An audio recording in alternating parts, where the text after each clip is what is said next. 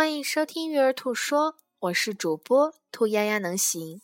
今天为大家带来的是蒙特梭利教育我的摘抄：自由发展。在生命现象中，环境当然是居于次要的位置。环境可以修正，正如它可以协助或摧毁，但环境永不可能创造。儿童成长是因其生命的潜能得以发展的。而这样发展的环境就显得极为重要了。欲使儿童自由的发展，我们就必须通过仔细而彻底的研究幼儿期之秘密的需求与可能去妨碍发展的障碍，才能帮助儿童自由的发展。欲达到这个目的，成人必须对儿童真正的需求更关心、更注意，而在实际上，即可创造一个适合儿童的环境，使儿童能够追求一连串有趣的目标。因而将漫无目的之经历转变成有秩序、守规矩的行为，在愉快的环境中，一切设备均按儿童的尺寸来设计，并且有供儿童使用以能达成目标的各种东西。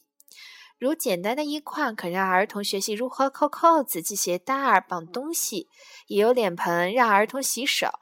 也有掸子可让儿童清理家具；有刷子可以让儿童擦亮皮鞋。这些东西可以激发儿童做一些事情，以完成可达到实际目标的工作。我所描述的上述活动，在儿童之家称之为日常生活的练习。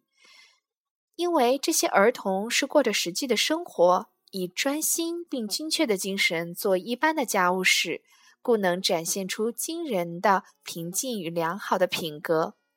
除了各种用来教导儿童做日常生活练习的食物之外，还有许多帮助儿童智能的逐渐发展与精炼的东西，例如各种感官教具。这些东西被称为供儿童发展之教具，以别生常生活中所使用的食物。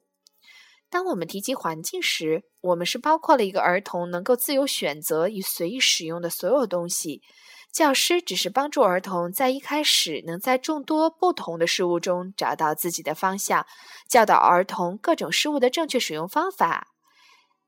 教导儿童进入有秩序与活生生的环境。但此后，老师应该让儿童有选择活动且完成活动的自由。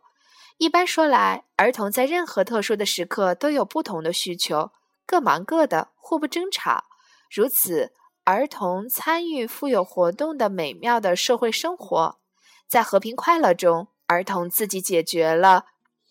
由于自由。